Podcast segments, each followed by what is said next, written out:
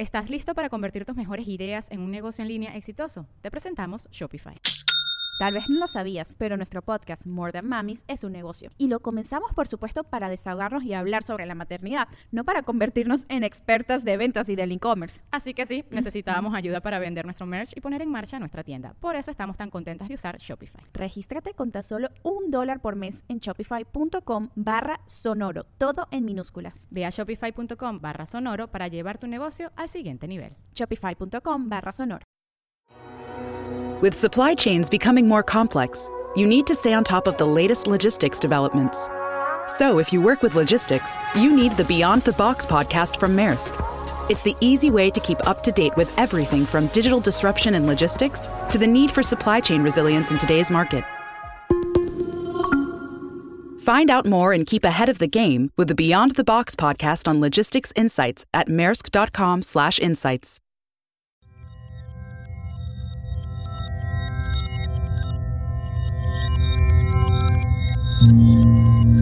Estás escuchando Sabiduría Psicodélica por Janina Tomasini.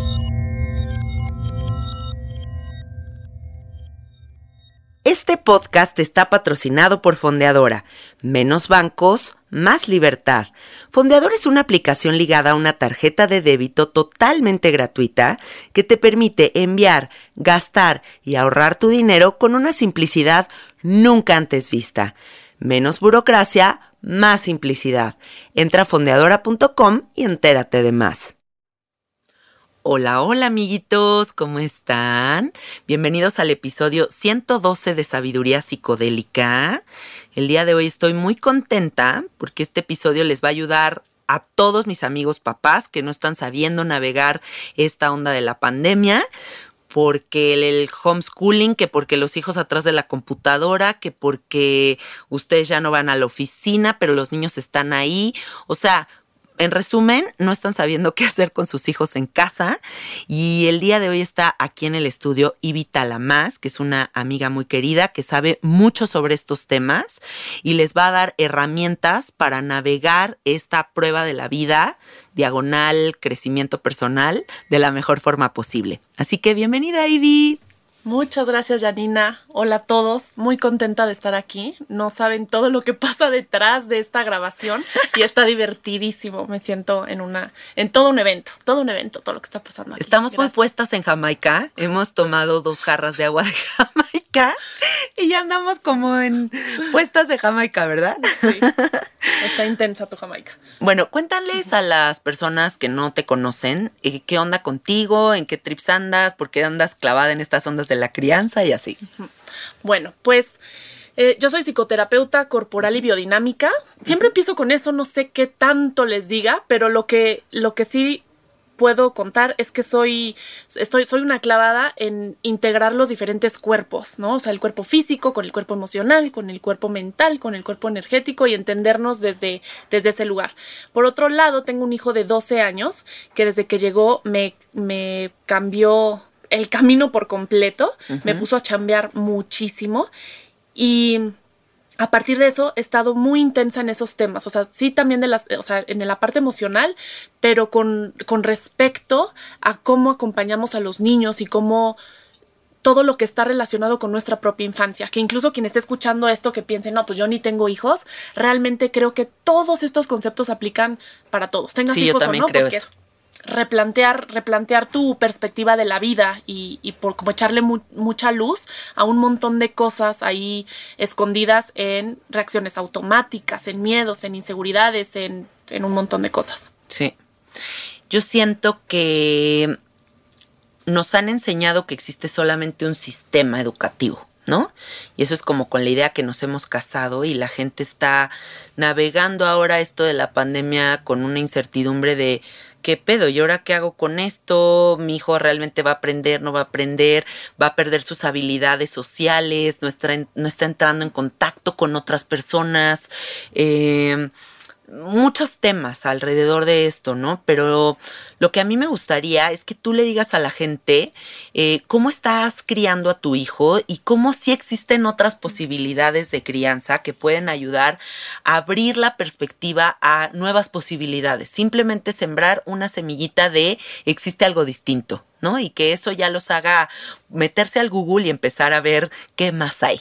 Me encanta tanto mi perspectiva en esta parte del aprendizaje como en la crianza es que están las cosas sobre la mesa como buffet y cada quien toma lo que le hace sentido de, lo que los otros invitados trajeron, ¿no? Se me antojó por allá, este no, se me antojó, este no me lo voy a comer, este sí. Eso tiene este gluten. Ah. Exacto. Este, y creo que veo, o mínimo en mi proceso, porque también les comparto esto desde lo que a mí me hace sentido y para que, invitando a que siempre cuestionen todo. Claro, no es una verdad absoluta. Exacto, es la mía, es la mía y si les, y si les resuena, qué bien.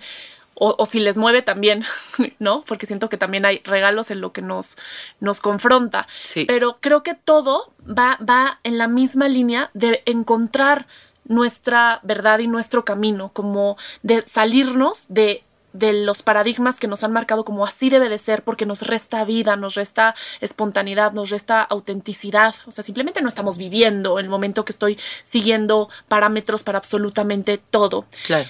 Y que el, el, esta, el propósito del sistema como sigue hoy es justamente marcar un camino en específico en donde todos necesitan este como adecuarse, si no no lo estás haciendo de manera correcta, ¿por qué? Porque entonces así es más fácil este y entre comillas gober pues sí, gobernarnos, ¿no? Sí. Este, nuestros servidores públicos son los últimos en ser servidores públicos. Claro. Entonces, desde ahí va todo mi viaje también de la crianza, ¿no? Como de qué es lo que hemos tenido reflejado este, en ser un guía en lugar de una autoridad. Y entonces este mismo paradigma es lo que vemos que ya está más que obsoleto en nuestro sistema educativo, no está actualizado de muchísimas maneras, ¿no? Y viene esta, esta pandemia y por supuesto nos pone a reflexionar y a cuestionar si si esto nos funciona. Yo dejé, yo me salí de la escuela, igual nunca he estado en un sistema, con mi hijo nunca he estado en un sistema tradicional. Santi ha estado de alrededor de los cuatro, desde los cuatro años hasta los diez, estuvo en un sistema Waldorf. Sí. Y que es como el más alivianado de todos, que es ajá, que ya el siguiente paso era este, ¿no? Ok. ¿Y cuál fue el siguiente paso? el siguiente paso fue salirme de la escuela. Yo lo que vi mucho, la verdad es que las escuelas en las que ha estado Santi, estoy súper agradecida, han sido maravillosas y sobre todo esta parte de contacto con la tierra, este, de, de, poder trabajar con las manos, de meter toda esta parte también espiritual, no religiosa, espiritual, sí, claro. este, la parte emocional, etcétera, etcétera. Un regalazo. Pero empecé a ver en Santi y en nuestra dinámica que ya no se acoplaba, que empezaron a, modificar algunas cosas que no estaba, pues que no estaba alineado a lo que queríamos, no estaba nuestro, al servicio de lo que estábamos nosotros buscando, o, mínimo la, idea que yo creo. Entonces, conocí, ni siquiera me acuerdo por dónde llegó la primera, el primer aire de, del Word Schooling, pero me empecé a clavar por ahí y saqué a Santi de la escuela hace hace año y medio o dos años. Sí. Adelantándome, o sea, ni siquiera, obviamente, ni siquiera sabía que esto iba a pasar. Y en, ese, en su momento, varias personas cercanas me decían, ¿qué estás haciendo? ¿Qué le estás haciendo? ¿No? Como realmente lo vas a dañar. Y aquí me gustaría, a ver, repetir esta palabra que acabas de decir, World Schooling. O sea, para la gente que no sepa, es la escuela del mundo, ¿no? Y, ¿Y qué significa esto, Ivy? O sea, para todas las personas que están diciendo, a ver, ¿de qué está hablando? ¿Qué, es eso? Porque la gente, como tus amigos te dijeron, han de decir, ¿qué hizo? ¿Cómo que sacó a su hijo de la escuela? qué daño tan grande. Ajá. Bueno, primero, esto no es, no es nada nuevo. Ah, mira. No es, o sea, lleva, lleva muchos años y hay toda, hay comunidad grande por diferentes países, solo que en México, pues, este, no, no es, no hay tanto, ¿no? la, la premisa de esta de esta idea, de esta forma de vivir, es que la escuela es el mundo. El mundo es tu propia escuela. La vida misma. La vida misma. No hay necesidad, es más, ni siquiera se puede separar el aprendizaje de la misma experiencia de vivir. Wow. Estamos, o sea, en el momento que estoy aquí platicando contigo, o sea, en este ratito ya aprendí algo sobre el micrófono que nos está grabando, sobre tu metodología para entrevistar, sobre los cuadros que he visto aquí, sobre tu personalidad, sobre el agua de Jamaica. Estamos en constante... Absorbiendo. Exacto, absorción de toda la información que está pasando todo el tiempo, porque la vida está vida, viva, es, es movimiento constante. Claro. Y el punto es no, o sea, permitir estos procesos naturales en el niño, o sea, y en nosotros, que eso es lo que nos pide para poder confiar en el proceso de aprendizaje del niño y en su proceso de desarrollo, necesito confiar en el mío. Y muchas veces lo traemos quebrantado de nuestra propia estructura, del sistema de educación en el, que, en el que estuvimos, que no confiamos en nuestra capacidad para todo. Claro. Para sanar nuestro cuerpo, para poder aprender, para poder desarrollar X pasión o profesión, para poder levantar la voz, para poder lo que sea. Dudamos mucho de nosotros y eso lo, ese condicionamiento lo vamos pasando a nuestros hijos. Y entonces es, tienes que estudiar, leer, aprender todo esto para poder ser suficiente, para poder tener un lugar en el mundo. Y aquí creo que también entra un factor muy importante que es el control. O sea, yo creo que una de las cosas más choqueantes que te pueden pasar en la vida ha de ser tener un hijo. En el buen sentido y en el mal sentido. O sea, me refiero choqueante porque es choqueante. O sea, porque hay cosas que son choqueantes en la vida. Tener un hijo debe ser muy choqueante. Y entonces, como nadie nos educa a ser papás, nadie nos dice cómo funciona ese pedo, volteamos y decimos, lo único que puedo hacer es controlar a este ser para que no se me salga del guacal o para que no se vaya a salir del sistema, porque los radicales son los locos y no quiero un hijo loco, ¿no? Entonces tenemos todos estos conceptos del radical, del loco, del guacal, del control, que no nos hacen ver más allá de nuestra nariz. Y yo supongo que atrevernos a dar este paso tan gigantesco como el que tú hiciste es romper con todos esos paradigmas. Sí, creo que desde el principio, o sea, desde que estamos chiquitos, que tanto ha sido el enfoque de ver hacia afuera, entonces te tienes que portar bien para ver que tu papá o tu mamá no se enoje, ¿no? Claro. O sea, que sí te validen, que sí se acepta, te acepten. Y ve mi dibujo y mira cómo brinco y mira, es, es una necesidad natural del ser humano de querer ser visto, de querer ser recibido, de querer ser integrado, de querer ser... Bravo. Ajá, ¿no? O sea, que, que, tu, que tu vida es festejada, o sea, sí, eres bienvenido aquí y eres amado tal cual. Y en la educación, hemos puesto tanto, se ha puesto tanto el enfoque en la parte conductual del niño que pasamos por encima de todos sus procesos naturales. Pasamos por encima de quién es él o ella y qué necesitan. Entonces, desde chiquitos hemos ido aprendiendo a poner el enfoque fuera, ¿no? ¿Qué, ¿Cómo quieren mis papás que sea? ¿Cómo quieren mis maestros que sea? ¿Cómo quieren mis amigos que sea? ¿Cómo quieren mi pareja que sea? ¿Cómo quieren? Y entonces llegamos a la maternidad o a la paternidad y no es la excepción, que entonces también estamos buscando cómo ser suficientemente algo, suficientemente buen papá, suficientemente buena mamá. Y ponemos todo el peso en el niño, en la conducta del niño. Cómo, o sea, es como decirle al niño, cómo tú te portes va, va, va a definir mi valor en esta sociedad. Qué condicionamiento tan cabrón, güey. Totalmente. Esto es totalmente injusto para nosotros y para, y para ellos, o sea, para ambos lados. También por eso hay tantas mamás tan poseídas con la maternidad, ¿no? Porque hay como una necesidad implícita de ser la mejor mamá del mundo.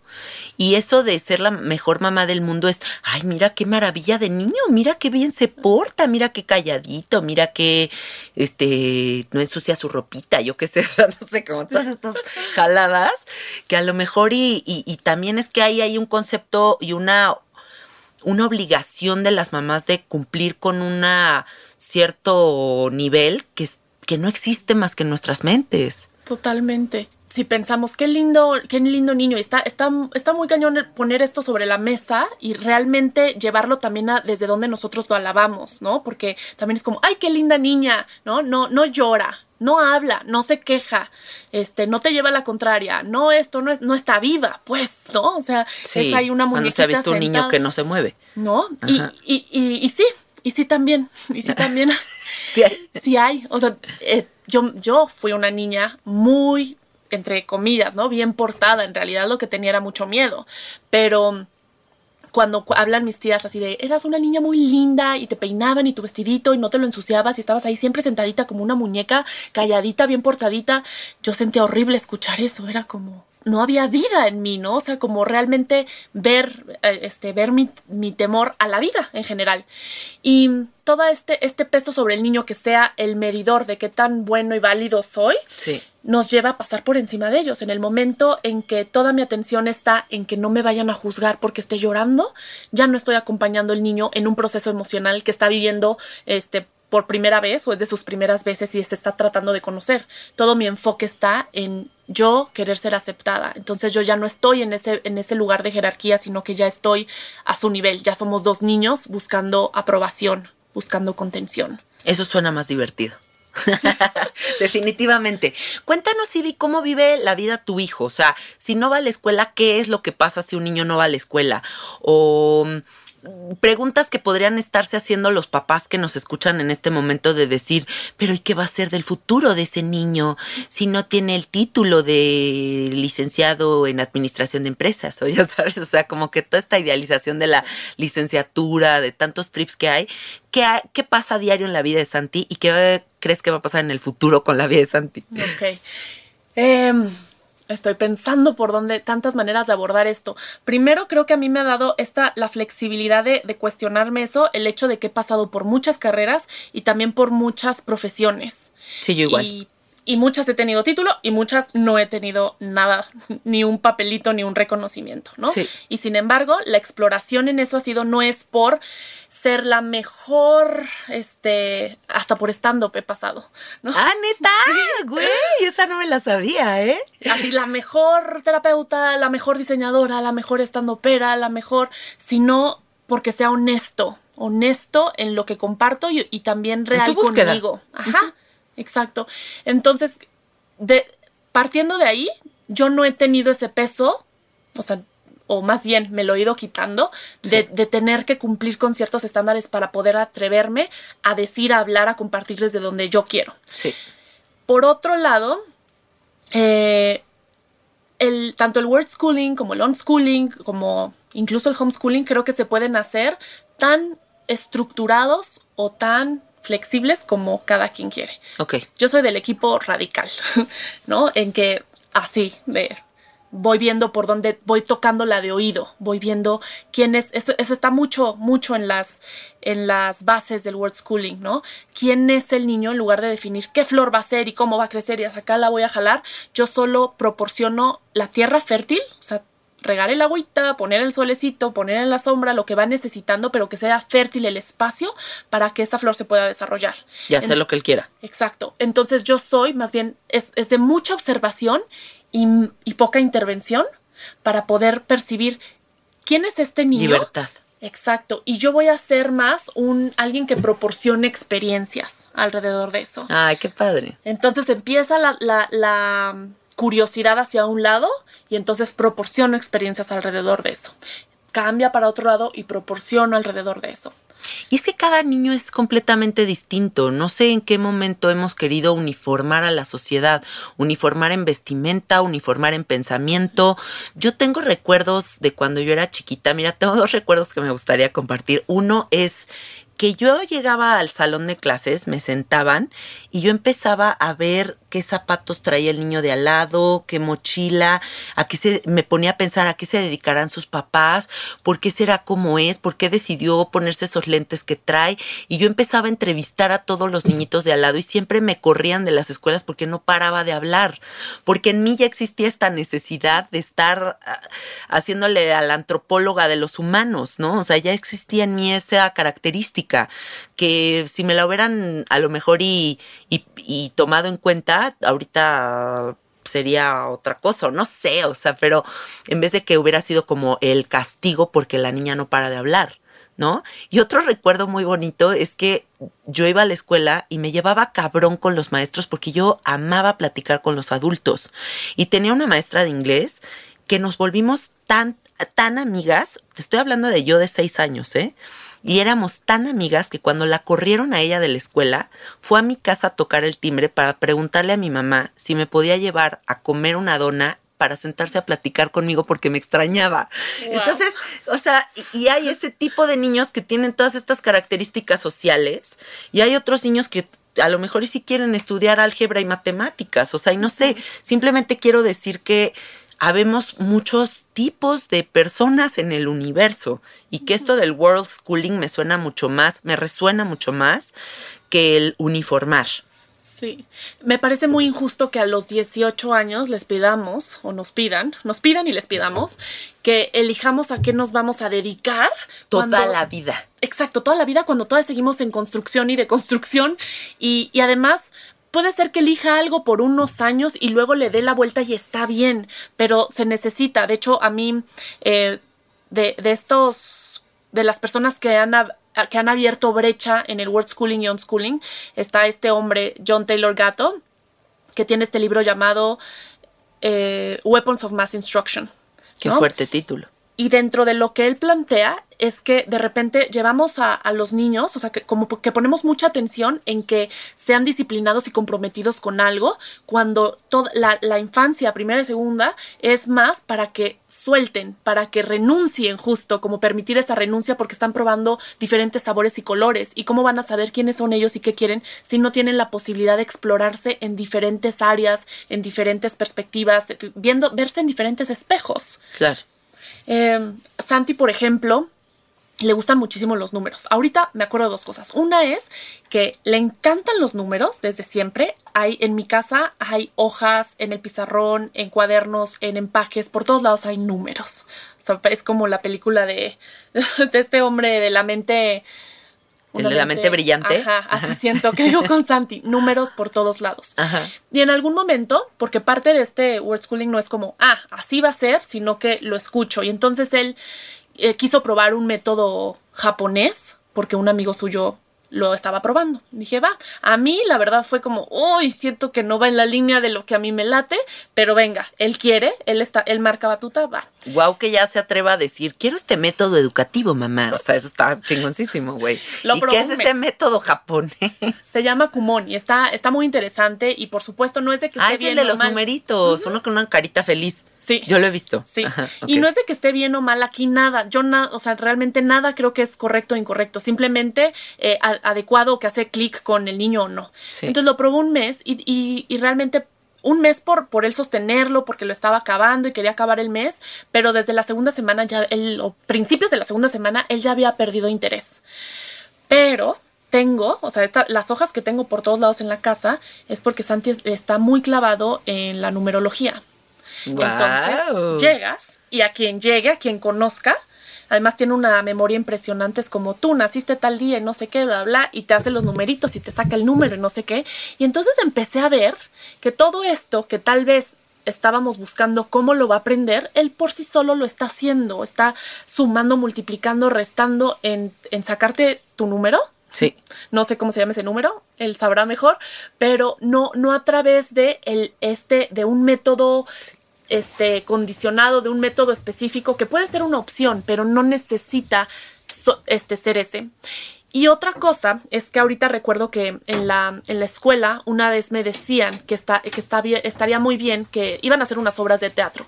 Estaría muy bien que practicaras con Santi que es esto, que hicieras estos ejercicios, porque cuando llega el momento de la obra de teatro, se lo, se le olvida, no recuerda cuál es su diálogo. Entonces, para trabajar la memoria, tanto su papá como yo decíamos, ¿la memoria? Porque Santi tiene una memoria impresionante.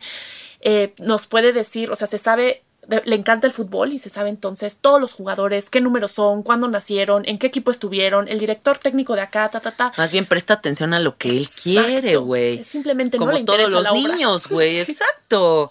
O sea, a mí, por ejemplo, me ponías a estudiar algo y era la peor estudiante de la historia, pero para las cosas que a mí me gustaban, bueno, o sea, la clavada del mundo. Y así somos todos, somos muy selectivos. Por eso a mí también no me gusta esto como de toda la gente que dice, es que mi hijo tiene déficit de atención. Yo no creo en ese tipo Yo de contigo. etiquetas. O sea, es más, si la ley universal de la vida es que todo está cambiando por segundos, o sea, ahorita soy una persona y a lo mejor nos vemos en un mes y soy otra. O sea, si la ley primordial de la vida es que estamos transformándonos por segundos, ¿cómo va a tener un niño un título así por años? Si simplemente es un niño hiperactivo, o sea, hiperactivo sin título, o sea, simplemente está, está vivo, Exacto. está contento, o sea, no sé. Eso no quiere que- estudiar, pues no le gusta el sistema. Exacto. De hecho, e- es, justo eso. En lugar de ver, el niño no aprende, o sea, de qué manera, te- o sea, que poner atención en que el niño tenga que aprender la forma que yo le estoy enseñando, es qué forma utilizo para que el niño pueda aprender. O sea, el que la modifica soy yo. Eso está muy bien. Y Rudolf Steiner hablaba de que todo el primer septenio, eh, el niño no, no está, o sea, su naturaleza no es para sentarse frente, frente a un pizarrón a poner atención durante largos este, periodos de tiempo. El niño necesita, o sea, todos los seres humanos eh, en el primer contacto en esta vida necesitamos primero ir así como raíces, ¿no? Contacto con la tierra, este, toda la información que, que recibimos a través de trepar un árbol, de ir diario al bosque, porque en esa pedagogía en Waldorf van diario, este, el, las que tienen la posibilidad van seguido al bosque, llueva, haga frío, lo que sea, es la tierra, ¿no? El contacto con la tierra, el contacto con las plantas, el sembrar, el practicar carpintería, o sea, este también trabajo manual para desarrollar la voluntad desde ese lugar, desde la experiencia. Sí.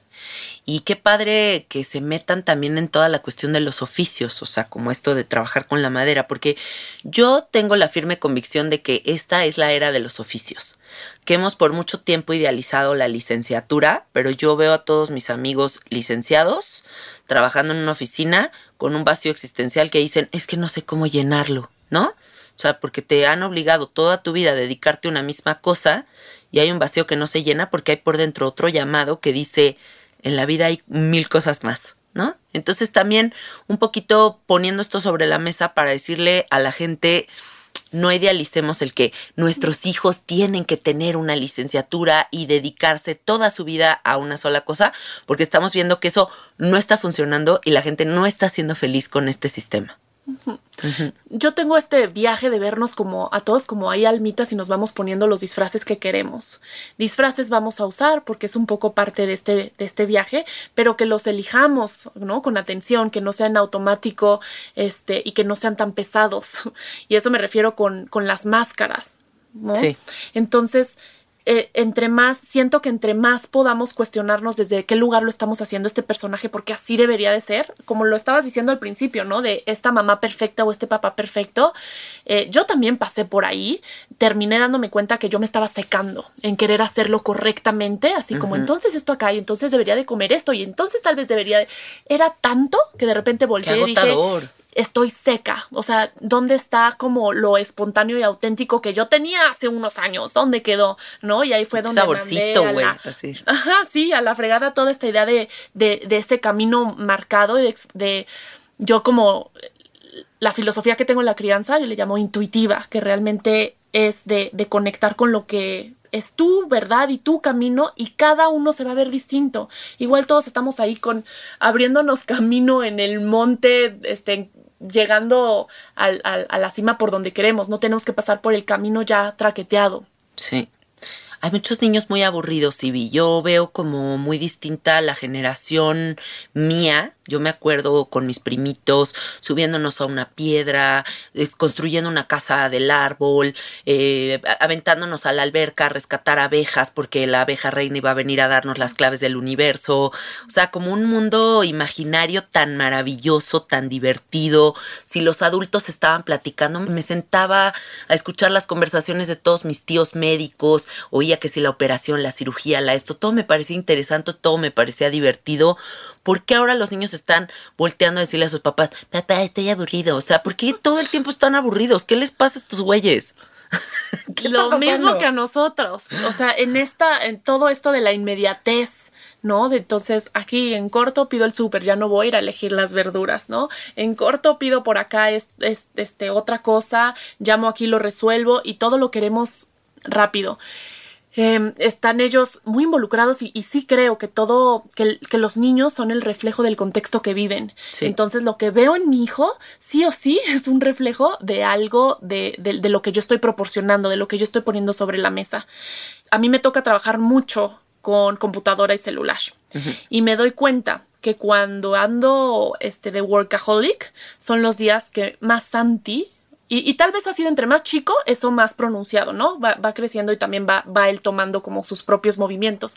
Pero que son, son los días en que él justo por esa falta de presencia o de contacto, él también no sabe dónde, dónde dónde colocarse, y más si la referencia es que, que, estoy yo pegada tal vez al celular. Los momentos en que hago espacio, que tomo, que presto atención para hacer espacios, para nivelar mi día de manera en que tengamos tiempo para regar, para cocinar, para ir a nadar, para andar en bici, para caminar, para sin platicar, para lo que sea, es otro viaje.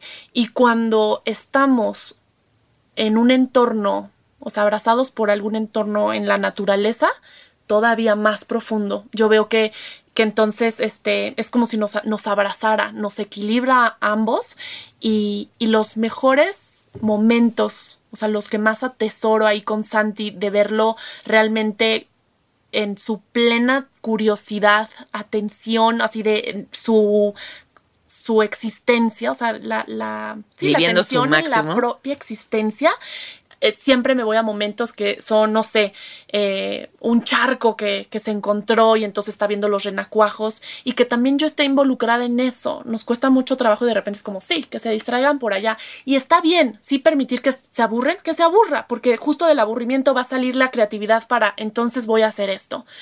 Pero si hay mucho control de que no queramos que hagan muchas cosas, y no ensucies, y no manches, y no hagas, y no corras, bla, bla, bla, esa es una, darles permiso a...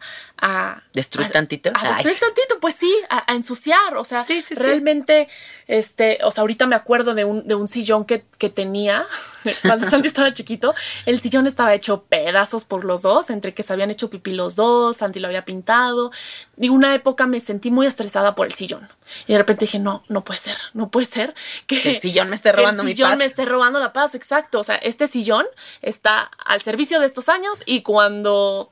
¿Estás listo para convertir tus mejores ideas en un negocio en línea exitoso? Te presentamos Shopify. Tal vez no lo sabías, pero nuestro podcast More Than Mamis es un negocio y lo empezamos por supuesto para desahogarnos y hablar sobre la maternidad, no para convertirnos en expertas de ventas y del e-commerce. Así que sí, necesitábamos ayuda para vender nuestro merch y poner en marcha nuestra tienda. ¿Y cómo suena con Shopify?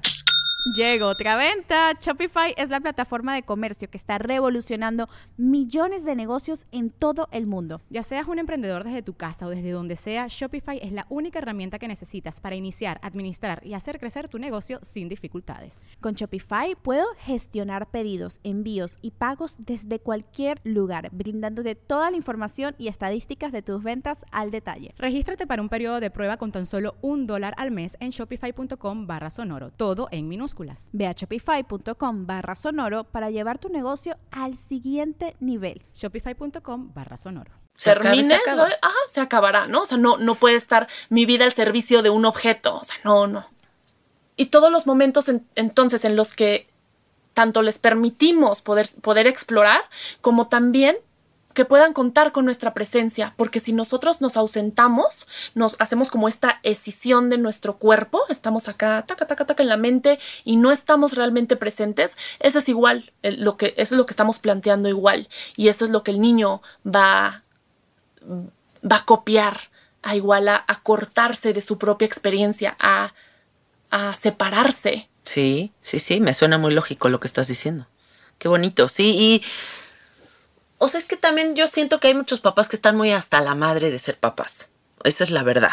¿No? O sea, que es como, ay, entretente con el iPad. O sea, que como que todas estas cuestiones tecnológicas vienen a darles espacios de para, para ellos hacer su propia vida, ¿no? Entonces ven la escuela como, ay, qué delicia las horas que se va este escuincle a la escuela, ay, qué delicia las horas que está en el iPad, ay, qué delicia las, no sé qué, o sea, pero es como esta necesidad de meterlos en diferentes cajitas para ellos tener como este respiro. Pero creo que el equilibrio y la verdad detrás de esto viene cuando nos damos cuenta de que no tendría que ser tan pesado, ¿no? O cómo hacerlo más ligero. ¿Cómo hacerlo más ligero?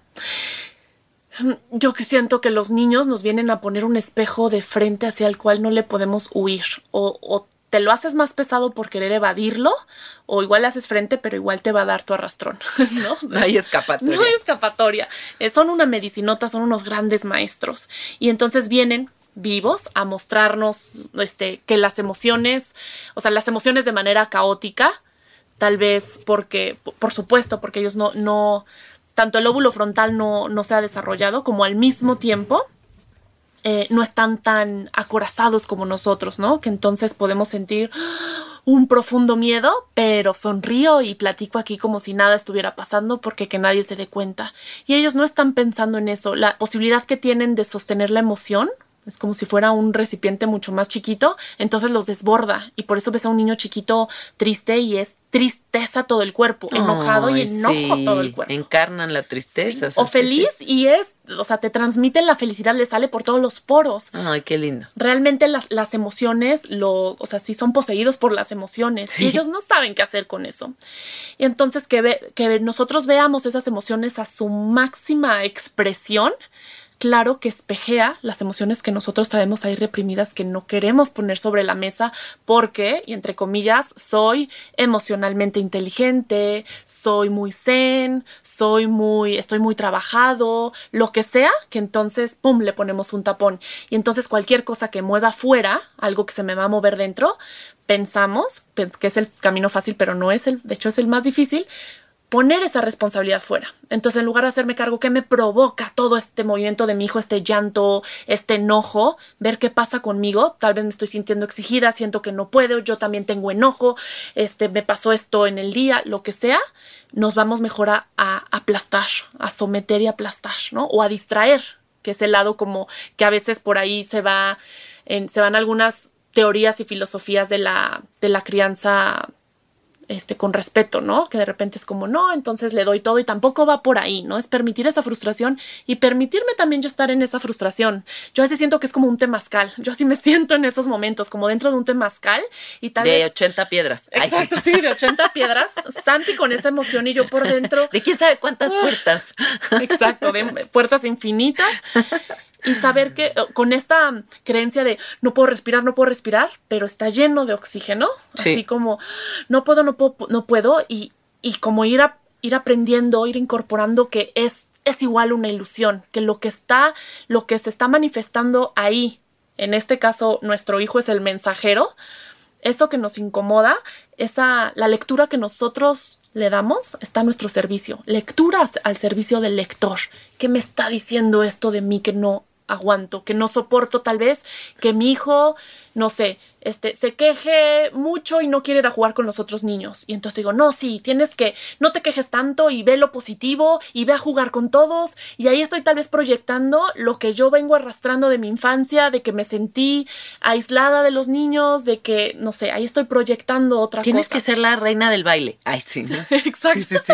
O las, como las series estas de yo vi una serie que me impactó muchísimo de las niñitas que vuelven como modelos, o sea, bueno, como, no modelos, como reinas de belleza, como niñas de cuatro años que las vuelven ah, reinas de belleza y las obsesionan con la belleza y la mamá es una señora frustrada que nunca logró la belleza como ella la concibe en su vida, ¿no? O sea, y como todos estos reflejos. Y aquí entramos en un tema muy importante. A mí me gustan mucho los papás que están en el camino de la medicina que van a la ayahuasca, que hacen sapo, que... Y, hablo de la medicina no solamente como los psicodélicos, sino que también están en el camino de, de trabajarse a sí mismos, de ir a una terapia, de revisar su infancia, de darse cuenta de dónde está el meollo del asunto, para no repetir la pinche historia, porque parecemos soldaditos, o sea, estamos eh, repitiendo la historia de la bisabuela, cabrón, y pues eso ya es arcaico, ¿no? Entonces... ¿qué importancia le encuentras tú a esto, no? Como este camino del trabajarme para que él evolucione. Primero, fundamental. O sea, sí creo que no podemos acompañar a nuestros hijos a donde no hemos ido, no podemos darles lo que no tenemos. Y de repente sí les exigimos que tengan una madurez más más allá de su edad e incluso más allá de la nuestra. Así, yo no sé cómo hacerle, pero te voy a dar estas herramientas para que tú nos guíes. Entonces creo que sí es básico el, el trabajo nosotros y no solo básico, en realidad es, es, inevitable, o sea, que nos pongan de frente con nosotros. Desde mí, o sea, mi, mi propia experiencia, yo he encontrado entendimiento o, o ligereza o contención o sanación a través de un montón de cosas, ¿no? El, mismo traqueteo en la maternidad, en, emociones tal vez que revientan ahí, este, sobre todo cuando son más chiquitos, en, en, la psicoterapia, en la biodinámica, en las constelaciones, he constelado hasta con caballos, En, Ya he oído de eso. en, el, en el mismo stand-up, para mí Sí. fue también uf, par- parteaguas, Catártico. catártico, en, en un montón de cosas, ¿no? Siento que, que, que medicina y aprendizaje hay en todos lados y estamos dispuestos como a tomarlo. Lo que también me he dado cuenta es que temas muy arraigados o muy cristalizados en mí, a partir de la medicina, y, y hablo yo en específico de la, de la abuelita, de la ayahuasca, Sí. a mí me ha ayudado a desenmarañar de manera más profunda, que no, no podría decir que tal vez nunca lo hubiera visto de esa manera si no hubiera sido por, pero no sé qué tanto me hubiera tardado. Ándale. No sé es eso, dar el salto cuántico, ¿no? Ajá, porque Avanzar más como un empujón, así como, órale, Sí. ¿no? Sin quitar, para, para mí es importante esta parte de la integración, 100%. porque está todo el movimiento y después digerirlo, después incorporarlo, o sea, llevarlo al cuerpo, que no se quede solo en, en esa experiencia, sino como también sacarle ese, ese, ese juguito para, para, para poderlo entender desde el ser y que muchas veces en eso se, se- se necesita el espacio sin juicio, esa escucha presente, sin condena, para poder poner todo mi movimiento y simplemente hablándolo como que se va acomodando. Y por otro lado, algo que también a mí me ha aportado muchísimo, bueno, veo dos cosas. Una, esto lo platicábamos ya no sé si ahorita o en las ocho horas que platicamos antes de grabar esto, pero eh, eh, a mí me, me da, me ha dado un golpe, no sé si un golpe o un, o sea, sí, pues como un golpe de humildad. Muy, muy, muy cañón. O sea, no realmente, ok, esto es lo que entiendo, pero una y otra vez es una, un, un recordar de que no tengo idea de nada, de que todo esto es como yo lo percibo, pero me da más flexibil- flexibilidad a tomar otras, otras verdades y a respetar la de mi hijo, porque me doy cuenta que realmente esto sigue siendo mi experiencia nada más. O sea, no, no tiene que ver con lo que es, solo con como yo lo vivo. Esa es una. Y dos, el control. La pérdida del la control. pérdida del control. Eso es a mí lo que más atesoro yo de mis experiencias con psicodélicos. O sea, el darme cuenta que no tengo el control de nada. Y, y esto que reconoces en ti me, me encanta porque, o sea, yo creo que todos los papás que tienen este camino con la medicina tienen una cualidad maravillosa que es darse cuenta de que el trabajo personal nunca para. O sea, que no es como que estés tú ahorita volteando y diciéndole a tu hijo, yo sé todo sobre la existencia. Y y que todo se está modificando por segundo, ¿no? O sea, que, que ahorita tú eres esta persona, pero mañana eres otra, pero tu hijo también, pero todo está cambiando, no puedes controlar nada, no puedes modificar absolutamente nada y esa humildad de reconocer eso que se está moviendo y que tu chamba personal nunca va a parar, creo que te hace un mejor papá. O sea, a mí esa se me haría la cualidad más bonita que puede tener un papá. A mí se me hace de los más grandes regalos justo que nos da la medicina. Hace poco me El no sé preguntaba- nada, el no sé el nada. No sé nada. Y, y, y, y el, el, el que te pongan de frente con esa ilusión de control, porque ni siquiera es que lo pierdas, o sea, nu- nunca lo tuviste, Sí. ¿no? Pero me preguntaba hace poco una amiga de, sobre las medicinas que yo había probado y me decía, ¿pero en cuál? ¿En cuál puedo estar como consciente? O sea, que no pierda el control. y yo me moría de la risa. Me decía, es que esa es justo la idea, ¿no? Esa es justo la idea. Y creo que mucho de la, de la mm, pedagogía, hay una, una bueno, ya, ya no, ya no vive en este plano, pero a una psicóloga, Alice Miller, que le hablaba la, llamaba la pedagogía venenosa, que es en aras de educar, entre comillas, al niño, tengo derecho a lastimarlo, tengo el derecho a pasar por encima de él. Y eso, o sea, el libro que tiene es durísimo, se llama Por tu propio bien. Qué Y- truculento. Sí, no, sí, no, súper turbio. Así de, Por tu propio bien. Es que esa es la peor bien. frase que existe en el universo, güey. Por mi propio bien, ¿cómo vas a saber tú qué, qué- qué es mi bien? O sea, porque seas mi mamá o mi papá, no tienes ni idea. O sea, yo es lo que dije un día aquí en un podcast. O sea, yo creo que los papás son seres que se reproducen y tienen hijos, pero y que nos mama idealizarlos porque mi padre y mi madre son maravillosos. Pero la realidad es que son dos güeyes que no tienen ni puta idea de lo que están haciendo y que están haciendo su mejor esfuerzo y la van a cagar y todo, pero son dos personas normales haciendo este intento de ser papás. Totalmente. Entonces, la idealización de los padres es lo que nos hace enjuiciarlos tanto. Y, y- y que nos pongamos nosotros ahí, porque si, si idealizamos a nuestros padres y después también queremos ponernos en ese lugar, no nos damos chance entonces de reconocer nuestros tropiezos. Creo que, o sea, realmente yo creo que sí o sí vamos a causar eh, heridas en nuestros hijos. Ay, claro. No hay forma de que no. O sea, como ya, por hecho, sí voy a causar cosas, y, pero el, el- el hecho de que lo, lo podamos ir trabajando y lo podamos ir reparando, que ve- veo mucho valor en podernos acercar a, a reparar, a pedir disculpas, a replantear, a cambiar de opinión. Sí. Eso creo que además les enseña un montón de cosas en una misma frase, ¿no? Están viendo humildad, compasión, responsabilidad, este, un montón de cosas. Como tú lo acabas de decir, creo que nada más reproducirnos nos hace papá o mamá, pero creo que el trabajo aquí es irnos convirtiendo en guías. Qué bonito. Y eso, eso es otro viaje. No es autori o sea, no, no es, se trata de ser autoritario, cómo ser autoridad.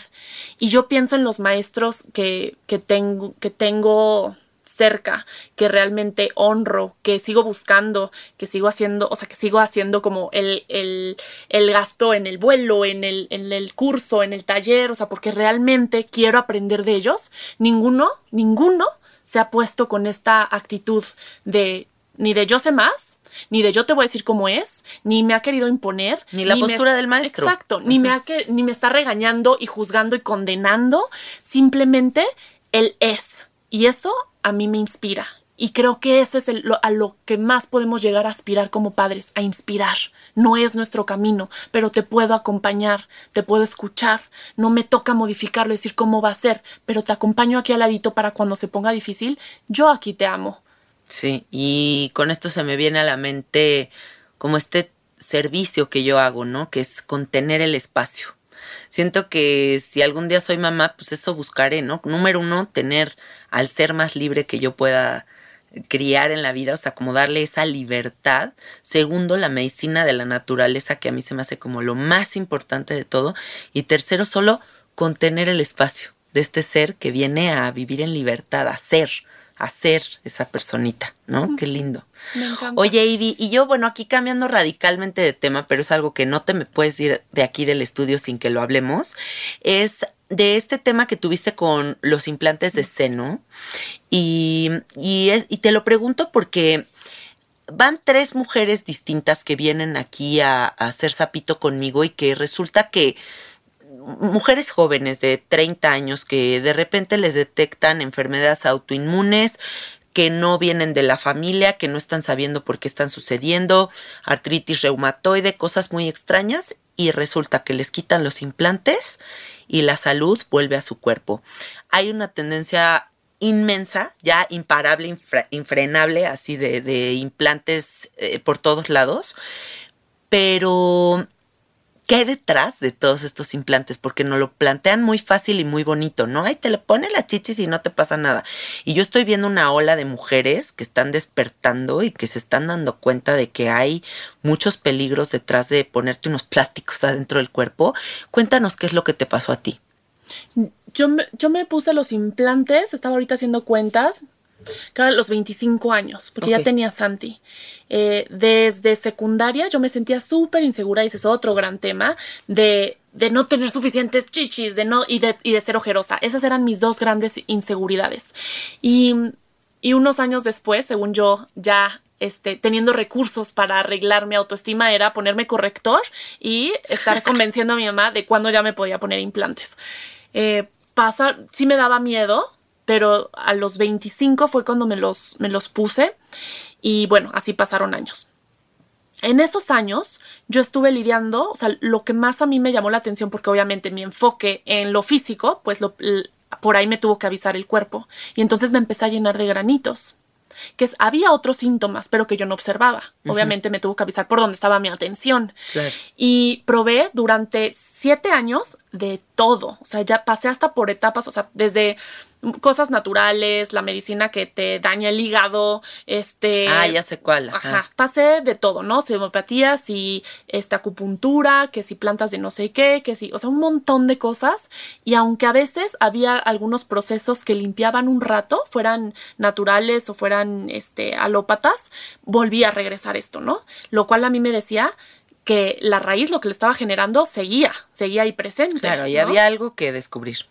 Y los últimos años, antes de, de quitármelos, hubo un tiempo en que lo solté por completo. Fue como, me está quitando mucha energía, ya no puedo más. Lo voy a soltar y si me toca vivir con granitos toda mi vida, que ya eso sea. O sea, ya no puedo más años. Realmente creo que además fue necesario como rendirme a quererlo modificar, así como ya. Hay un momento, ¿no? En el que nos cansamos del mismo discurso. Exacto, como lo que decíamos, ajá. Y hubo un, un, no, esto fue en la pandemia, de hecho, que empecé a, de repente lo, lo, retomé, pero desde otro lugar, que empecé a ver por qué, qué era lo que significaba. Esto fue a través de una, este, una mujer que tiene como un programa, porque no, no estoy segura que sea terapeuta, pero tiene un programa muy interesante alrededor de ver tanto a tu alimentación como los químicos que te pones, ta, ta, ta, y tu discurso mental. Ajá. Y en la plática con ella me di cuenta que había un discurso que también me generaba a, a, nivel, a, a, nivel mental que yo permaneciera en ese ciclo vicioso. Y entonces empecé a trabajar con, es, con ella y con mi terapeuta también, y, y sí empezó a, a, mejorar muchísimo. Pero había otros síntomas que empezaron igual a, a, amplificarse y empezaron a llamar más mi atención. Por ejemplo, que yo no, este, de ser una mujer muy activa, este, con muy buena condición física, de repente ya no podía, ¿no? O sea, cansancio. Muy cansada, o sea, cansancio crónico, dolor de articulaciones, no. empecé a inflamarme muchísimo, mucha inflamación. Eh, al punto, en algún momento pensé, bueno, yo estoy tratando de tener la misma eh, condición física que hace no sé, no sé, hace cuántos años. Y después pensé, no manches, si tienes, o sea, tienes 35 años, no te pases. O sea, tampoco es de, claro, tengo 90 y esto es normal. Claro. Y, y, y después pasó, fue, se fue, todavía se fue volviendo más intenso. Empecé a tener, me empezó a faltar el aire en las noches. Tuve que comprarme un inhalador. Un inhalador. No, eso sí. Hubo una noche fatal. que me senté y no podía respirar y yo tenía miedo de, este, antes estaba dormido y yo tenía miedo de repente aquí, que, que, que si me ahogo? O sea, ¿qué hago? ¿A quién le aviso? Ya de falta de aire. Falta de aire. No, eso muy, está muy, muy cañón. Eso sí me asustaría. Sí, sí, sí, es, eso me asustó, por supuesto. Sí. Y, y bueno, un, en un retiro de música medicina, que justo sí. te decía, fue la medicina, pero fue la medicina de la música, porque no. Que es la más momento, poderosa de todas, es amigos. Poderosísima. Yo la amo. Y estaba, creo que estaba Javier este, Bautista tocando. Ok. Pero bueno, yo estaba en esta conexión con el cuerpo y así sentí clarísimo que me decía, quítate los plásticos. Y entonces ¿Escuchaste? me paré en ese momento al baño, me fui a quitar los lentes de contacto, eh, a sacar la copita y le, y le dije a mi cuerpo, dame dos semanas. A las dos semanas, ah, bueno, regresé del retiro y empecé a investigar, este, busqué en Instagram fotos de cómo iban a quedar después, así de cómo voy a quedar después, un poco en el miedo de qué de va a pasar, cómo es, ajá, te los quitan y, y, qué pasa con toda la piel y empecé como a prepararme mentalmente como para, según yo, el peor escenario viendo esas fotos, que por supuesto con el enfoque de la estética, el miedo, ta, ta, ta, empecé a encontrar un montón de cosas, un montón de testimonios de mujeres con esta enfermedad, que se llama así Breast Implant Illness. Órale. Y así está la página .com. Y, y de hecho esto. hay un hashtag, ¿no? O sea, uh -huh. yo lo he visto en Instagram. Sí. Tal cual. Sí. Uh -huh. Y entonces me metí a la página y en los síntomas de, no sé, por decir algo, de 30, yo tenía 25. No. Dije, ah, o sea, tal cual. Tal cual. Y sin, sin estar diagnosticada, yo no me esperé a que un médico me dijera si tienes o no tienes. Simplemente yo vi 25 de 30 y dije, bye. Se Le van. creíste a tu intuición. Exacto. Y entonces ya fui a que me operaran. Este, mis hermanos son médicos, mi hermano es cirujano plástico. No, no está de acuerdo conmigo en esta postura. Seguro escuchando esto se infartaría. Pero, eh, y de hecho, la postura de él era, pero no te va a quedar diferente, ¿por qué no te pongo unos más chicos? ¿Por qué no? Y yo sostuve así como, no, ya no quiero, ya no quiero y, y ok, el, el, lo, como quede, órale, lo tomo. Este, me fue bastante bien. De todos modos, creo que eh, no, no, va, no va por ahí, pero... Eh, Sí, no, el, no es si quedaron bien o no. No, no es quedaron, ajá, pero a lo que voy con esto es porque mucho ese era, ese era mi miedo. Y entonces, sí. el, el, antes de la cirugía, lo que yo tenía que enfrentar era realmente si quedaban muchas cicatrices o si quedaba aplastado o si había un tejido que, que, tal vez contaminado lo tuvieran que raspar. Hay mujeres a las que les han tenido que reconstruir o que se las han tenido que quitar por completo, que amputar. Depende qué tan infectado esté el tejido. Y por eso digo, me fue bastante bien, porque a la hora que, que abrieron no, el tejido, la, la, bolsita que encapsula, no estaba, no estaba contaminada como en muchos casos, que ese era mi miedo, porque okay. además una ya se había dado la vuelta se había girado. Eh, desde el día de la operación, yo salí, me vi en el espejo y mis ojos, o sea, la parte blanquita de los ojos estaba brillosa, o sea, blanca, blanca. Mi cara brillaba diferente. Día, o sea, yo llevaba unas, horas, unas horas de haber salido del quirófano. Y así fueron pasando las semanas y los meses y se fueron quitando todos los síntomas, todos los síntomas. He ido recuperando mi condición física, respiro, ya no uso inhalador, o sea, como varias cosas. Toda tu fueron... salud volvió a la normalidad. ¡Qué impresionante! O sea, es que claro, el cuerpo a mí se me hace la máquina más sofisticada del universo y se me hace que siempre es muy claro con las señales, ¿no?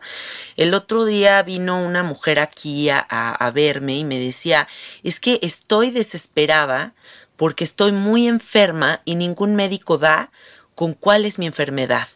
Y mientras me lo decía, se fumaba 20 cigarros, ¿no? Y se fuma dos cajetillas de cigarro desde hace 40 años y sigue preguntándose qué señal está dando el cuerpo porque no entiende por qué está enferma. Mientras que está en su nariz la respuesta. O sea, el cuerpo le está diciendo, estoy hasta la madre de que me intoxiques, güey, para de fumar, ¿no? Y tu cuerpo te está diciendo, quítame estos pinches plásticos porque no los reconozco, porque no me están dejando drenar, modificar, mover cosas ahí adentro. No puede ser normal tener plásticos dentro del cuerpo. No puede ser. Y creo que a veces es tanta nuestra necesidad que puede estar ahí la respuesta, pero no la queremos ver y no la queremos escuchar, porque era muy claro, pero yo estaba buscando todos los caminos, pero que no fuera ese, ¿no? Claro, ese no. Ese, ese no. no. me lo toquen. Y ¿no? en el momento en que vi eso, me acuerdo de haberme ido a Facebook a ver como el, mi historia de fotos una semana antes de la cirugía y una semana después de la cirugía. Y es otra cosa. Mi cara, o sea, tanto ya salgo inflamada, este, se ve grisácea la piel, o sea, muchas cosas que es clarísimo que hay un parteaguas a partir de la cirugía. Qué impresionante y qué bueno, te reconozco mucho ese valor que tuviste de hacerlo y de escucharte sobre todo, porque las respuestas siempre están ahí, nada más es cuestión de pues agarrarnos los pantaloncitos sí. de hacerlo, ¿no? Es quererlo escuchar. Sí, me gustó mucho un video que compartiste en tu Instagram en el que hablas de, de abrazar la mujer grandota que eres, ¿no? Y eso me gustó mucho porque sí creo que hay como una idea medio extraña ahí en, en muchas mujeres que es como, qué bonito ser chiquita, ¿no? Tenemos que ser chiquitas para caber en el papel de lo femenino, para no amedrentar eh, la masculinidad de los hombres, ¿no? Y entonces todo tenemos que decir, ay, chiquita, preciosita, miniaturita, petetete, y no podemos decir, soy grandota con periqué, ¿no? Entonces, ¿qué compartías en este video? Cuéntanos, ¿qué, qué, ¿con qué estás tripeando sí. con eso? ando tripeando muchísimo con eso. Este, a veces pensamos, vemos, lo, he platicado con muchas amigas, ¿no? De que de repente alguna pone sobre la mesa o abre, abre su corazón a esta vulnerabilidad, a esta inseguridad de, este, no sé, me causa, me causa conflicto mi peso. Y otra también lo dice y dice, ¿cómo tú? La, la primera se, se, se saca de onda de que la segunda también le esté pasando cuando dice yo te veo perfecta y no sé qué, y yo veo que más allá de, de, del estándar o del estereotipo, de alguna manera todas traemos algo arrastrando de que nuestro cuerpo debería de ser de otra manera, sí. ¿no? Y entonces... Todas. Todas, todas, todas. Está cabrón. Todas. Y, y la tendencia en, el, en, el, en este estereotipo de, lo, de la mujer este, suficientemente mujer. Sí, sí, sí. ¿No?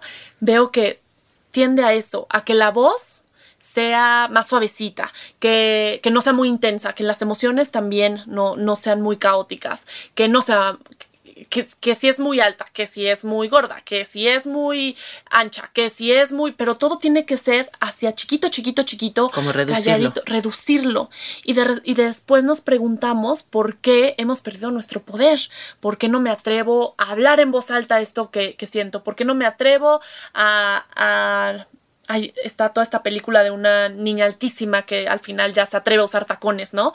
Y yo me acuerdo porque muchos tal vez no se relacionan con eso, pero los primeros años después de un súper estirón que me di, me acuerdo que a mí me costaba mucho trabajo salir con tacones, aunque me gustaran porque decía, no, voy a, que ahorita ya no me gustan, de hecho, pero en ese entonces la, la, la razón era porque no quería ser más alta que, Que güey ningún me güey. gustara. Claro. Ajá, era como, porque entonces me va a ver como hombre. Eso yo pensaba en ese momento, me, me va a sentir a mí como el hombre. ¿No? Entonces Sí. mejor salía con zapatos este, más bajos eh, e incluso a veces hasta me encorvaba, ¿no? A mí me pasaba eso, yo mido unos 70 y me ponía tacones de 15 centímetros y ya era una vieja de un 85 y había, o sea, y era difícil encontrar un güey que era más alto que eso, ¿no? Entonces era como, claro, bájate del taconcito para poder llegar a la altura de, de todos los hombres. Exacto. Y Sí. eso, eso en cualquier, en cualquier área, ¿no? Entonces el de la mamá, que es así zen y, y hace galletas todos los días mientras solo acompaña a sus hijos y, ¿no? O, o la, o la mujer, o sea, que tiene la parte femenina que no es tan solo en, los, en las mujeres, o sea, que es de hombres y mujeres, que esa parte que contiene, que es empática, que, que puede hacer este acercamiento suave, o sea, es de, es de ambos, pero está como tan, siento que está tan idealizada la parte masculina, que igual siento que se está quebrando eso, pero tan idealizado que entonces nos preguntamos por qué está todo este sistema patriarcal cuando nosotras también le hemos sumado a entonces emular la parte masculina y tampoco la hemos sabido tomar. Sí. Tampoco. Sí, sí es cierto. Yo tengo amigas que viven muy obsesionadas con ese tema, ¿no? Como con ser chiquitas. Ay, es que yo soy talla XL, eh, XS. Yo que soy petit. Yo que, o sea, como que siempre se ponen estos como adjetivos de ser chiquita, ¿no? Y sienten que eso es muy sexy, ¿no? Y la verdad es que si abrazamos lo grandote, lo que se ve, lo que no se tiene que ocultar, lo que se impone, eh, vamos a poner a la mujer en otro lugar. Y yo creo que con eso te refieres a esto de abrazar el ser una mujer grandota y no grandota de tamaño nada más, sino grandota como esta vieja que se atreve a hablar, esta vieja que tiene unos pantalonzotes, esta vieja que puede hacer su vida sin miedo, sin depender de un hombre, o sea, simplemente ser lo que tú eres, ¿no? Traigo ahorita un, un, o sea, en este mismo tono, este viaje con, así como es con la voz, que si entonces bajamos la voz o se hace así o se va, este, se va, mm, se va haciendo muy suavecita. Y yo, uy, tengo ahí, o sea, una de las cosas que yo he trabajado mucho es la voz, ¿no? De ser una niña que no hablaba nada, a ponerme a, a- a dedicarme a cosas que tenga que ver con hablar y luego hablar en público y luego que si el stand-up y luego que si el podcast y como ahora la música, o sea, como que todo va, veo que mucho mi camino va en recuperar mi, mi voz, ¿no? Sí. Entonces eso por un lado. Y por otro, esto de la, de la miopía. Me, me operaron hace dos meses. Este, porque sí, tenía, tenía miopía y, y era algo que para mí realmente creo que es, una, es un regalo poder ver bien. Y me decía la doctora, ahorita que tu córnea todavía está fresca, podemos hacer esto. ¿no? Después no vas a ver ni de lejos ni de cerca, entonces me, me aventé. Y hace unas semanas Ajá. estábamos, de hecho estaba, estaba en la, en la playa con, este, con mi pareja y con Santi y estábamos, estábamos platicando y pues Bruno me contaba algo así a distancia como tú, tú y yo estamos o incluso más cerquita. Y mientras platicábamos, Santi dijo como, ya vieron allá, no sé qué, yo ya con ojos operados, este, vista de águila, porque hasta quedó como sobrecorregido. ¡Ah, chingoncísimo! Sí, y entonces decía Santi, vean para allá. Y en, eso, me- en ese momento me di cuenta que yo seguía viendo borroso hasta que puse atención y pude hacer como bien ese enfoque. Ajá. Y entonces entré en todo este viaje de que, de que lo que yo acostumbro a hacer, quién sabe desde qué edad, es ver solo a, a cier- o sea, el diámetro de percepción lo dejo corto, que puede ser 3, 5 metros, chance 10 si me veo muy, muy atrevida. Muy- este, pero, pero que dejo que todo lo a- alrededor se, Se nuble. funda, se- ajá. Y entonces me di cuenta y empecé a poner atención en detalles cada vez más lejos. Y, y sentí en ese Claro, momento. estás explotando, explorando tu nueva visión. Ajá, en ese momento me cayó el 20 de que esa miopía la he provocado yo, En el momento de que acorto mi visión, acorto mi voz, acorto o sea, mi alcance. Y siento que está relacionado con todos estos viajes que tenemos de entonces más chica, entonces más flaca, entonces más chiquita, entonces más suave. Entonces, o sea, cada vez menos, menos, el molde cada vez más pequeño, que claro que entonces mi voz se va a hacer más chiquita, claro que mi visión se hace más corta y está totalmente relacionado a cómo yo vivo, como a cierta distancia, a cierto alcance, y no me atrevo a lanzar como hasta la mirada, el como, como dicen, donde pongo la... El ojo, pongo el no sé qué. Pongo la bala, algo así. Como poder poner el ojo mucho más allá. Sí, sí es cierto, ¿eh? O sea, sí es cierto, todo está en la mente. O sea, a final de cuentas es hasta donde nos atrevemos a creernos los únicos creadores de nuestra propia realidad. Esto que hablábamos antes de empezar a grabar el podcast, yo soy Dios, o sea, ¿por qué no puedo decir que yo no me voy a enfermar? ¿Por qué si me atrevo a decir eso soy una loca del manicomio? ¿Por qué si me atrevo a decir que mi enfermedad es provocada por mi psicología también soy una loca? ¿No? Porque habrá quien ahorita te escuche y dice, ay, ya que se calme. O sea, como que, y como que lo provoca ella. No, la miopía es la miopía. No, no es cierto. Todo tiene un porqué. Y de verdad, si el cuerpo es esta máquina perfecta que todo el tiempo nos está hablando, observemos de dónde viene cualquiera de nuestras carencias, tanto físicas como emocionales. Totalmente. Sí. Yo hasta temas cardíacos ya no tengo, o sea, de, de, de, que algo se acomodó distinto. Creo que, o sea, tanto esto que estamos diciendo como desde el inicio de este episodio, siento que de raíz va este mensaje de retomar nuestro poder, de, de pues sí, retomar el poder, poder en, en, porque claro que si me estoy metiendo en un molde chiquito, entonces también claro que me da miedo este, parir, me da miedo criar, me da miedo cambiar de, sistema educativo, me da miedo tomar mi propio camino, me da miedo cuestionar las estructuras y, está, o sea, sí lo tenemos, pero eh, creo que mucho, mucho de ese camino de expansión y sobre todo de liberación de nuestras propias cadenas es ir enfrentando esos miedos porque son distorsiones y son, son velos. Son velos que vamos a ir quitándonos solamente con el trabajo personal el compromiso diario, ¿no? O sea, la chamba es de por vida. Sí. sí, sí, Y en todo esto, realmente mi, mi, mi invitación es a, a que, o sea, que no nos creamos que tiene que ser de X o Y forma, en nada. Realmente atrevernos a marcar nuestro propio camino. Ya me muero de ganas de conocer a Santi. Sí. Qué padre. Es un personajazo. Gracias por venir, Ivy. Me encantó que nos compartas tu sabiduría, eh, estas nuevas posturas que abren mentes, que abren nuevas posibilidades, que eso es lo más importante en este programa, que se planteen nuevas posibilidades. O es más, ni siquiera son nuevas. O sea, es lo más antiguo de la existencia, la libertad. ¿no? Como recordar. Recordar más bien estas opciones que están ahí y que nada más nos han enseñado a mirar hacia un solo punto y todo esto es simplemente darnos cuenta de que hay un espectro gigantesco de puntos hacia dónde mirar, ¿no? ¿Dónde se pueden conectar contigo? Eh, mi página es ibitalamas.com. Ok. Instagram igual, ibitalamas y en Spotify también. ¿Cómo se llama tu podcast? Sabor a Mar por Ibitalamas. Buenísimo. Bueno, conéctense con Ibi porque comparte unos videos muy padres en Instagram, unas reflexiones así cortitas pero poderosas. Y, cualquier duda que tengan, escríbanle. Ahí ella está ahorita llevando a cabo. Para cerrar, cuéntales esto: e, este ah, programa del. ¿Cómo se llama? De Canguru. Así, ¿qué es eso? Canguru es un proyecto en el que ahorita estoy colaborando, yo llevo la parte de crianza. Este, Nadine y Delis, que son las que, que, llevan toda la parte de la pedagogía, la verdad están haciendo un trabajo precioso en donde la, la idea es que no conectemos a los niños a, a Zoom, porque este, realmente por muchas razones. No Pero bueno, no está sirviendo eso.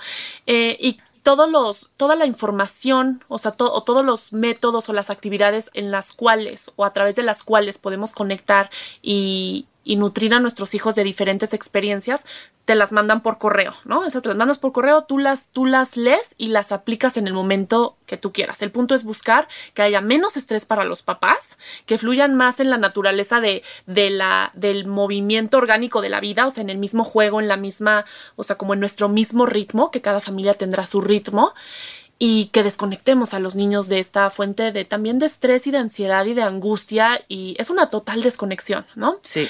Entonces, bueno, esto es un formato eh, de homeschooling que se basa en el juego, en la exploración y en la naturaleza. Mm. no importa que ya sea un departamento. tan perfecto. Ajá. padrísimo. Incluso si ves en un departamento, también, o sea, no es de que tengas que vivir a fuerza en el bosque, rodeada de gnomos para poder sentir que si estás absorbiendo esto. En realidad tienen, tienen actividades muy, muy lindas. Y ¿Cómo se conectan con este sistema, eh? eh, la página se llama es Kanguru. ¿Con cada kilo? Con cada kilo. Ajá. Ok. Y, y en, mi, en mis redes igual yo lo tengo posteado por, por Ah, todos va. lados. ¿no? Buenísimo, ok. Este, y en, a finales de abril vamos a tener un congreso en donde va a haber muchas conferencias, tanto en el tema de crianza, como de alimentación, como de sonido, música medicina, diferentes pedagogías. El punto, como decíamos al principio, es poner el buffet, porque incluso aunque ese sea el método de canguro homeschooling, yo estoy llevando otra cosa, ¿no? Y, está, y, no estamos como como casadas con un, un solo método, sino poderles compartir de diferentes. Va a haber alguien que hable de word schooling, alguien que hable de, de Montessori, alguien que hable de Waldorf, alguien que hable de lo del bosque, de canguro, etcétera. Y así en cada tema para que cada quien Se retome inspire. y ajá, se inspire y también haga contacto, porque esto creo que es importante y a mí me ha servido, por ejemplo, en lo de, en lo de word schooling, eh, hacer contacto con comunidad que lleva más camino en ello. Claro, eso siempre ayuda. Siempre. Entonces, La esa comunidad. la comunidad. o sea, Hacer comunidad. que lleva ahí más tiempo y que entonces yo tal vez en mi primer año ansiosa de entonces, ¿cómo se hace eso? Y que todos me voltearan a ver con ternura y me dijeran, no te preocupes, los dos primeros años se trata de desprogramar al papá. Así que ni te preocupes porque estos años se trata de ti. Ahora sí que hashtag no está solo. Ay, sí. no, sí, que se den cuenta de eso, ¿no? Que hay una gran comunidad de papás, pongámoslo entre comillas, radicales, que se están atreviendo a Sí. hacer algo diferente. Qué maravilla que haya gente que se está atreviendo. Porque ese es el inicio de cambiar al mundo. Y esto viene, yo creo que esto no, no hay de otra, viene para acá nada más en, en lo personal, Sí. es cuando nos damos, eh, cuando nos atrevemos a dar ese brinco, pero es lo que viene. A huevo que sí. Sí. Padrísimo. Gracias, Ivy. Gracias a ti, Janina. Bueno, amiguitos, nos escuchamos el próximo domingo y muchas gracias por escuchar. Esperamos que esto los inspire y que abra sus corazoncitos a nuevas posibilidades. Bye bye.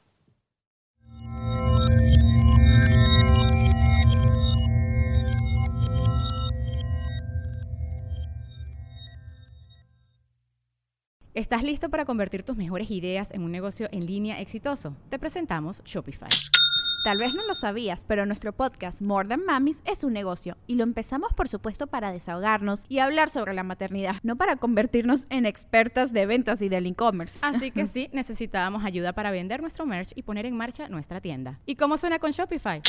Llegó otra venta. Shopify es la plataforma de comercio que está revolucionando millones de negocios en todo el mundo. Ya seas un emprendedor desde tu casa o desde donde sea, Shopify es la única herramienta que necesitas para iniciar, administrar y hacer crecer tu negocio sin dificultades. Con Shopify puedo gestionar pedidos, envíos y pagos desde cualquier lugar, brindándote toda la información y estadísticas de tus ventas al detalle. Regístrate para un periodo de prueba con tan solo un dólar al mes en shopify.com barra sonoro, todo en minúsculas. Ve a shopify.com barra sonoro para llevar tu negocio al siguiente nivel. Shopify.com barra sonoro. When you need mealtime inspiration, it's worth shopping Kroger, where you'll find over 30,000 mouthwatering choices that excite your inner foodie. And no matter what tasty choice you make, you'll enjoy our everyday low prices, plus extra ways to save, like digital coupons worth over $600 each week. You can also save up to $1 off per gallon at the pump with fuel points. More savings and more inspiring flavors make shopping Kroger worth it every time. Kroger, fresh for everyone. Fuel restrictions apply. Okay, round two. Name something that's not boring. A laundry? Ooh, a book club.